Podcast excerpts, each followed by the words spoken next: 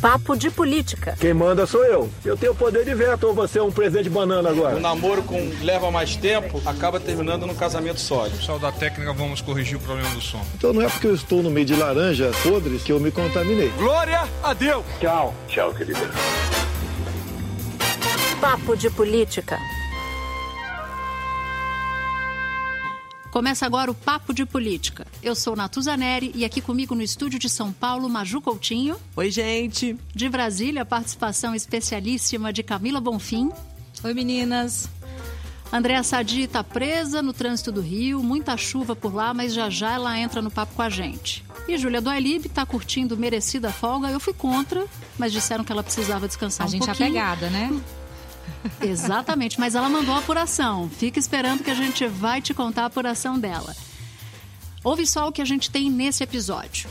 Depois de dois anos filiado, Jair Bolsonaro deixa o PSL e promete criar um partido para chamar de seu. Mas a crise política com ex-aliados está bem longe do fim. O Papo de Política também fala da aproximação do Brasil com a China. Presidente Bolsonaro de braços dados com Xi Jinping. Será que o seu celular tem alguma coisa a ver com isso? Julia Duelive vai te explicar. Outro fato da semana digno de nota aqui no Papo de Política é sobre a possibilidade de compartilhamento de dados financeiros de mais de 600 mil pessoas e empresas com o presidente do Supremo Tribunal Federal, Dias Toffoli. E você não pode perder o áudio da semana, uma declaração feita sob medida para o Papo de Política.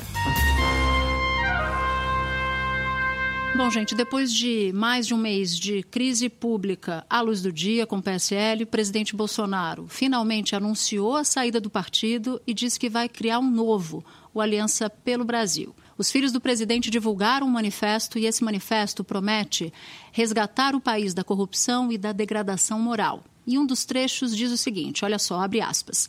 Muito mais que um partido, é o sonho e a inspiração de pessoas leais ao presidente Jair Bolsonaro, fecha aspas.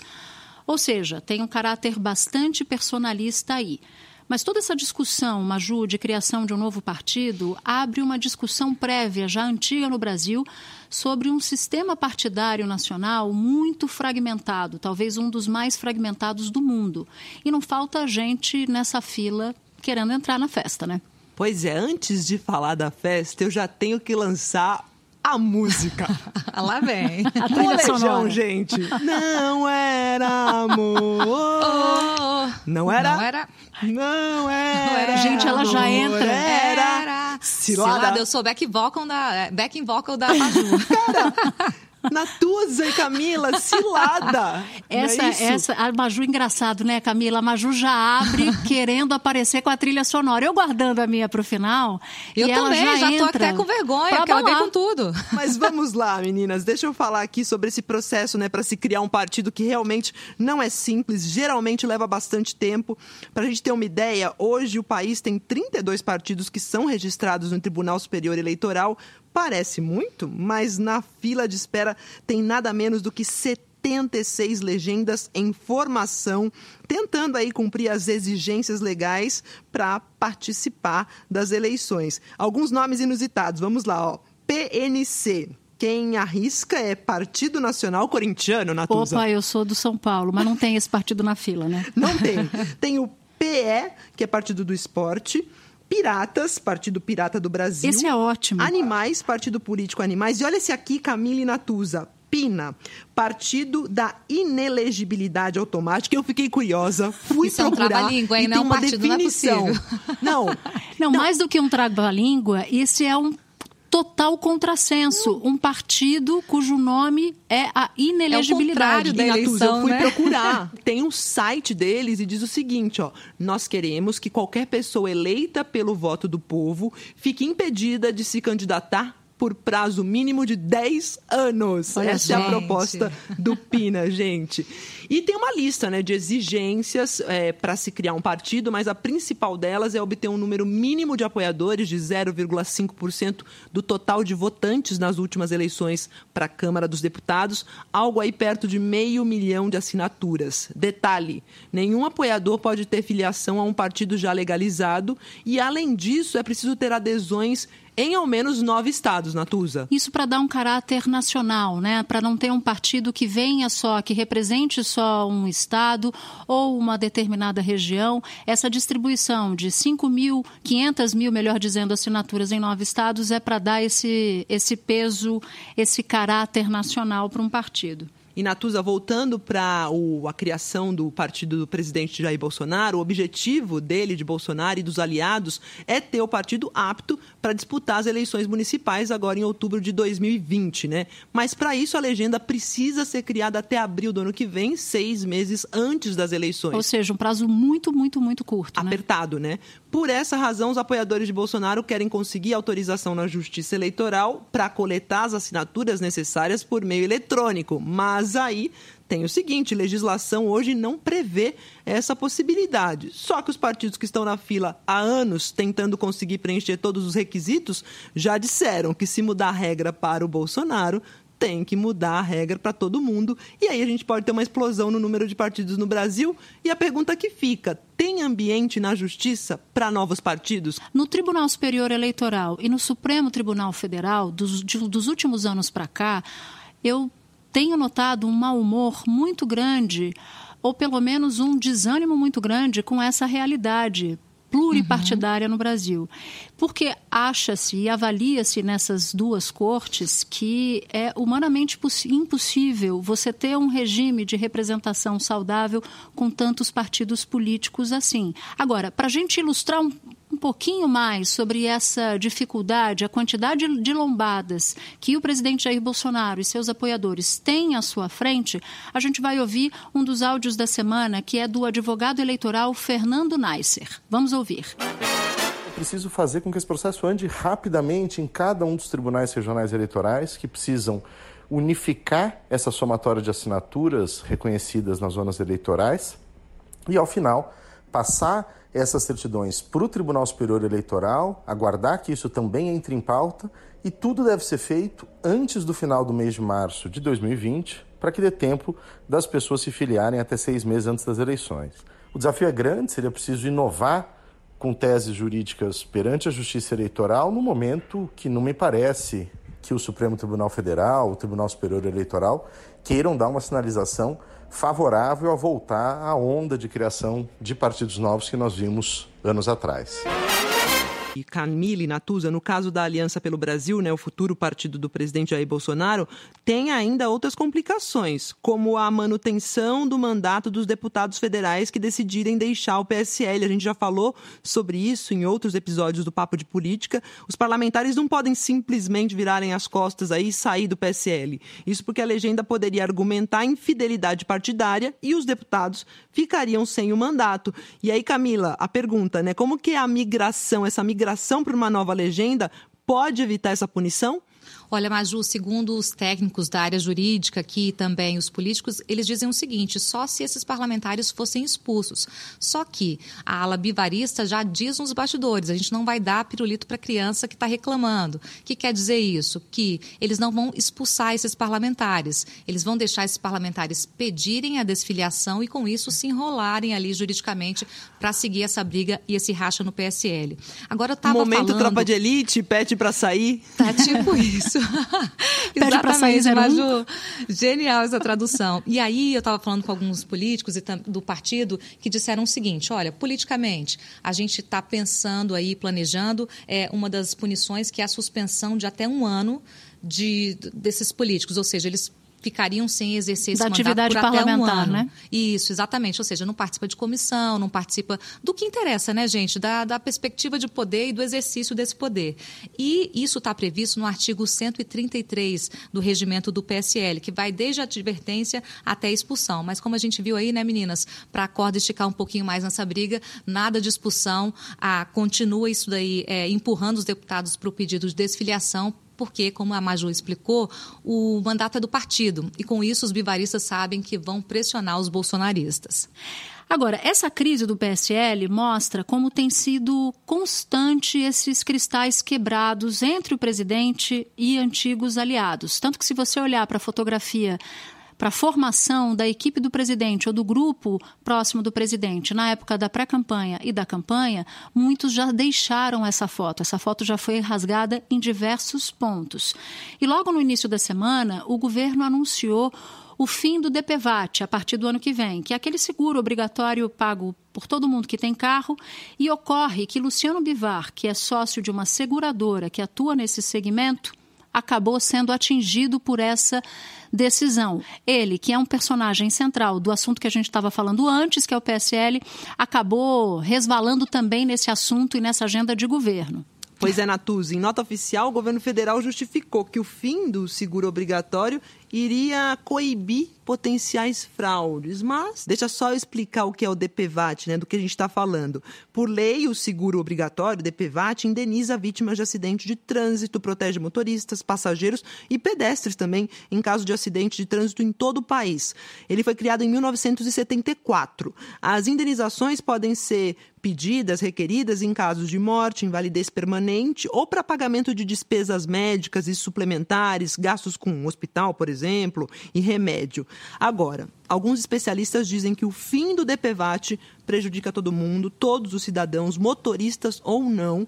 O SUS vai ser diretamente impactado com a medida provisória, caso seja de fato aprovada pelo Congresso. Para a gente ter aqui um número. Ano passado, 2018, 45% da arrecadação do DPVAT foi para o Sistema Único de Saúde, ou seja, o equivalente aí, Camila, a dois, um pouco mais de 2 bilhões de reais.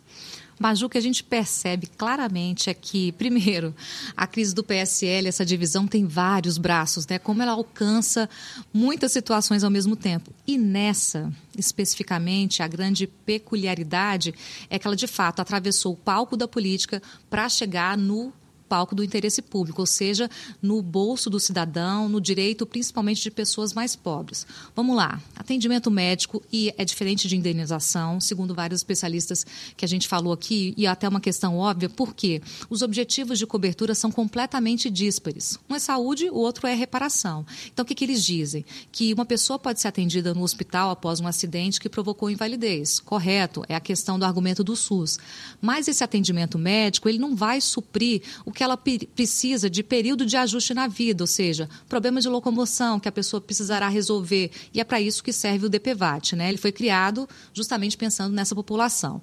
Agora, o que me chamou a atenção é que até a própria nota da SUSEP, para justificar a extinção, fala em vários motivos, mas um deles é fraude. E fraude em 2015. Ou seja, é uma fraude que ocorreu há quatro anos e mais. O governo fala ali que o próprio mercado que espera que o próprio mercado ofereça as coberturas adequadas. A pergunta que fica: a que preço? Vai ser acessível? Vai ser um preço que as pessoas vão conseguir é, alcançar? E aí fica a pergunta aqui em Brasília que é o seguinte: o problema de um programa que tem fraude é o programa ou é a fraude? Pois é, Camila. André Sadi traz uma apuração para a gente agora que se soma a essa do seguro obrigatório. Vamos ouvir. Bom, meninas, vocês estavam falando aí dessa bancada de aliados do presidente Bolsonaro. Primeiro que eu queria dizer que jamais perderia esse episódio. Eu brinco, tava brincando que tem o Rock in Rio e eu participei do caos em Rio, porque tá um caos e por isso que eu tô gravando, mas não, não queria de jeito nenhum deixar de participar do episódio. Que eu sou essa pessoa, vocês sabem. Mas pegando carona no que, que vocês estavam falando do, da bancada de aliados, eu quero falar dos ex-aliados. Porque essa semana eu apurei uma história que é o seguinte: o, como todo mundo sabe, o presidente Bolsonaro tem como seus, seu adversário, um de seus é, oponentes hoje, o governador, governador do Rio, Wilson Witzel. Pois bem, eu estava conversando com umas fontes do Palácio Guanabara essa semana e eles me disseram o seguinte, que quando saiu aquela história, na véspera de sair a história do porteiro, da citação do presidente pelo porteiro, no caso Marielle, estava sendo negociado um convênio normal, um convênio entre o governo federal e o governo estadual, o governo fluminense, para o DEGASE, que é o departamento que cuida de menores infratores no Rio de Janeiro, um convênio de 50 milhões de reais. Quem estava tocando esse convênio por parte do governo federal é era a ministra Damares, a ministra Damares Alves.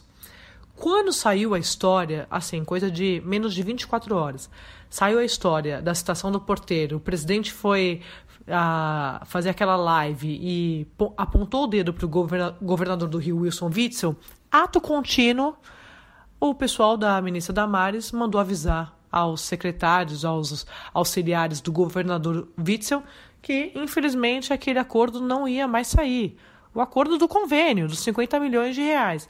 Então tem essa coisa desse modo retaliação, o, é, retaliação way of life do governo Bolsonaro para os ex-aliados e esse é um caso concreto. Bom, insisto em dizer, o governo obviamente nega que alho tem a ver com bugalho, mas independentemente da motivação, se foi mirando num adversário, se não foi mirando num adversário, inevitavelmente abre-se uma discussão sobre público e privado. E é exatamente sobre isso que a gente vai ouvir um outro áudio da semana, que é da deputada Joyce Hasselman, ex-líder do governo, no Congresso. De novo, uma aliada de primeira hora no passado que se transformou, nesses 11 meses de governo, numa ex-aliada.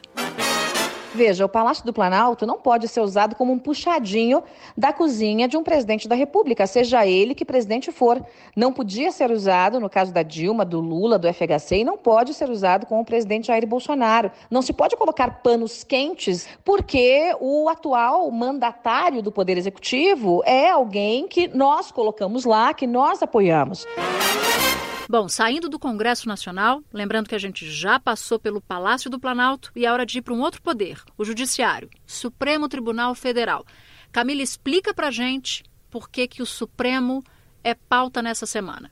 Natuza, Maju, meninas, olha, entrou com um assunto muito polêmico que está sendo pauta agora, será pauta ainda no mês de novembro, que é a questão do acesso a dados do COAF. Na semana que vem, o Supremo julga né, se o COAF pode compartilhar dados, o antigo COAF, né, hoje Unidade de Inteligência Financeira, se pode compartilhar com órgãos de investigação. Agora, a grande polêmica e o centro dessa polêmica esteve em uma medida que foi um pedido feito pelo presidente do Supremo Tribunal Federal, ministro Dias Toffoli, de ter acesso a dados sigilosos de 600 mil pessoas e empresas. Olha só, gente, 600 mil. Camila, e a gente falou no jornal hoje sobre esse assunto, a sua reportagem, e o ministro Dias Toffoli nega que tenha recebido a senha, né, o acesso.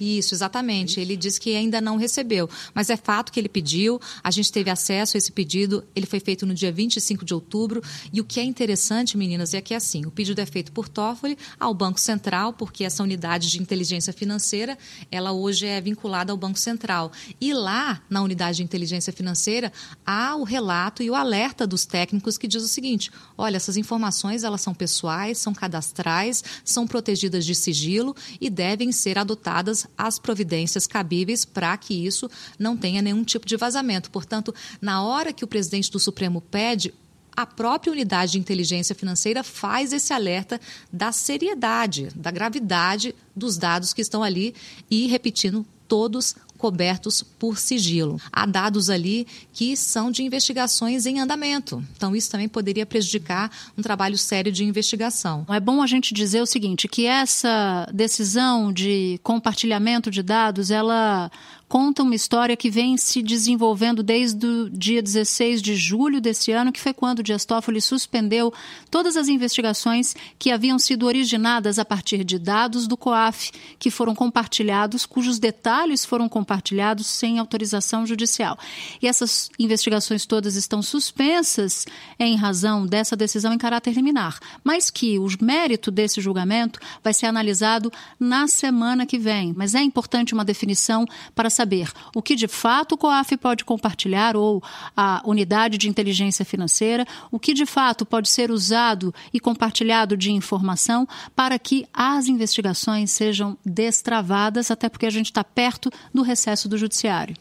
E meninas, é legal também contextualizar o GAFI, que é o grupo de enfim, o grupo referência mundial contra a lavagem de dinheiro. E esse grupo tem várias orientações, entre elas uma orientação que é a grande diretriz, que é a seguinte, que em vários países a ordem, o padrão é que haja um compartilhamento direto. Portanto, essa questão que acontece aqui no Brasil acaba distanciando o país de vários outros países que são referência. Por exemplo, Estados Unidos, Nova Zelândia, Suíça, França, o que os estudiosos dizem é que essa restrição criada agora, ela não tem muito precedente nessa comunidade internacional que segue padrões e convenções de combate à lavagem de dinheiro. Camila, sobre isso eu queria só chamar a Andréa Sadi, que mandou esse áudio para gente do trânsito, porque ela tem apuração sobre o caso COAF, que vai ser julgado no dia 20 no Supremo Tribunal Federal. Vamos ouvir. É importante a gente contar que parece uma coisa, mas tem um pano de fundo que para mim é mais importante ouvindo esses políticos, ministros, parlamentares com quem eu conversei nas últimas semanas. Eu cheguei a perguntar para um ministro da ala militar essa semana por que o governo não foi para cima do Supremo, como muita gente esperava, da reação principalmente dos, dos, do Carlos Bolsonaro, por exemplo, ou uma declaração mais contundente do próprio presidente.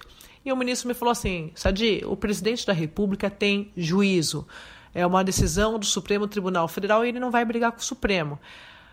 E, claro, eles não vão admitir isso de forma oficial, mas quando ele diz isso, o que ele está querendo dizer é até que o Supremo julgue o caso do COAF no dia 20 de novembro, eu acho muito difícil a gente ver algum tipo de declaração mais contundente do governo federal é, em relação à decisão tomada pelo Supremo. Mas tudo para dizer para vocês que o pano de fundo disso para mim, o, o essencial é o caso COAF, como isso vai repercutir no caso Flávio Bolsonaro porque é, é isso que o presidente está monitorando, é isso que o governo federal está esperando. Eles acham que o Supremo vai acompanhar o ministro Dias Toffoli, também o ministro Gilmar, que pediram para suspender as investigações.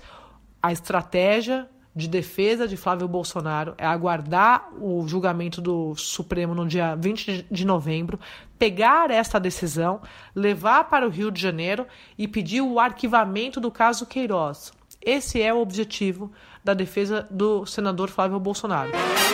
Bom, a gente não pode deixar de falar essa semana de outro fato super importante que foi a reunião da cúpula do BRICS, que é o grupo que reúne Brasil, Rússia, Índia, China e África do Sul. E o que mais chamou atenção nessa reunião, apesar de ter outros países sentados à mesa, foi a mudança de tom do presidente Bolsonaro em relação à China. Olha, no ano passado, Bolsonaro tinha uma retórica bem mais dura em relação à China. Ele dizia, por exemplo, que os chineses não queriam comprar no Brasil, eles queriam comprar o Brasil.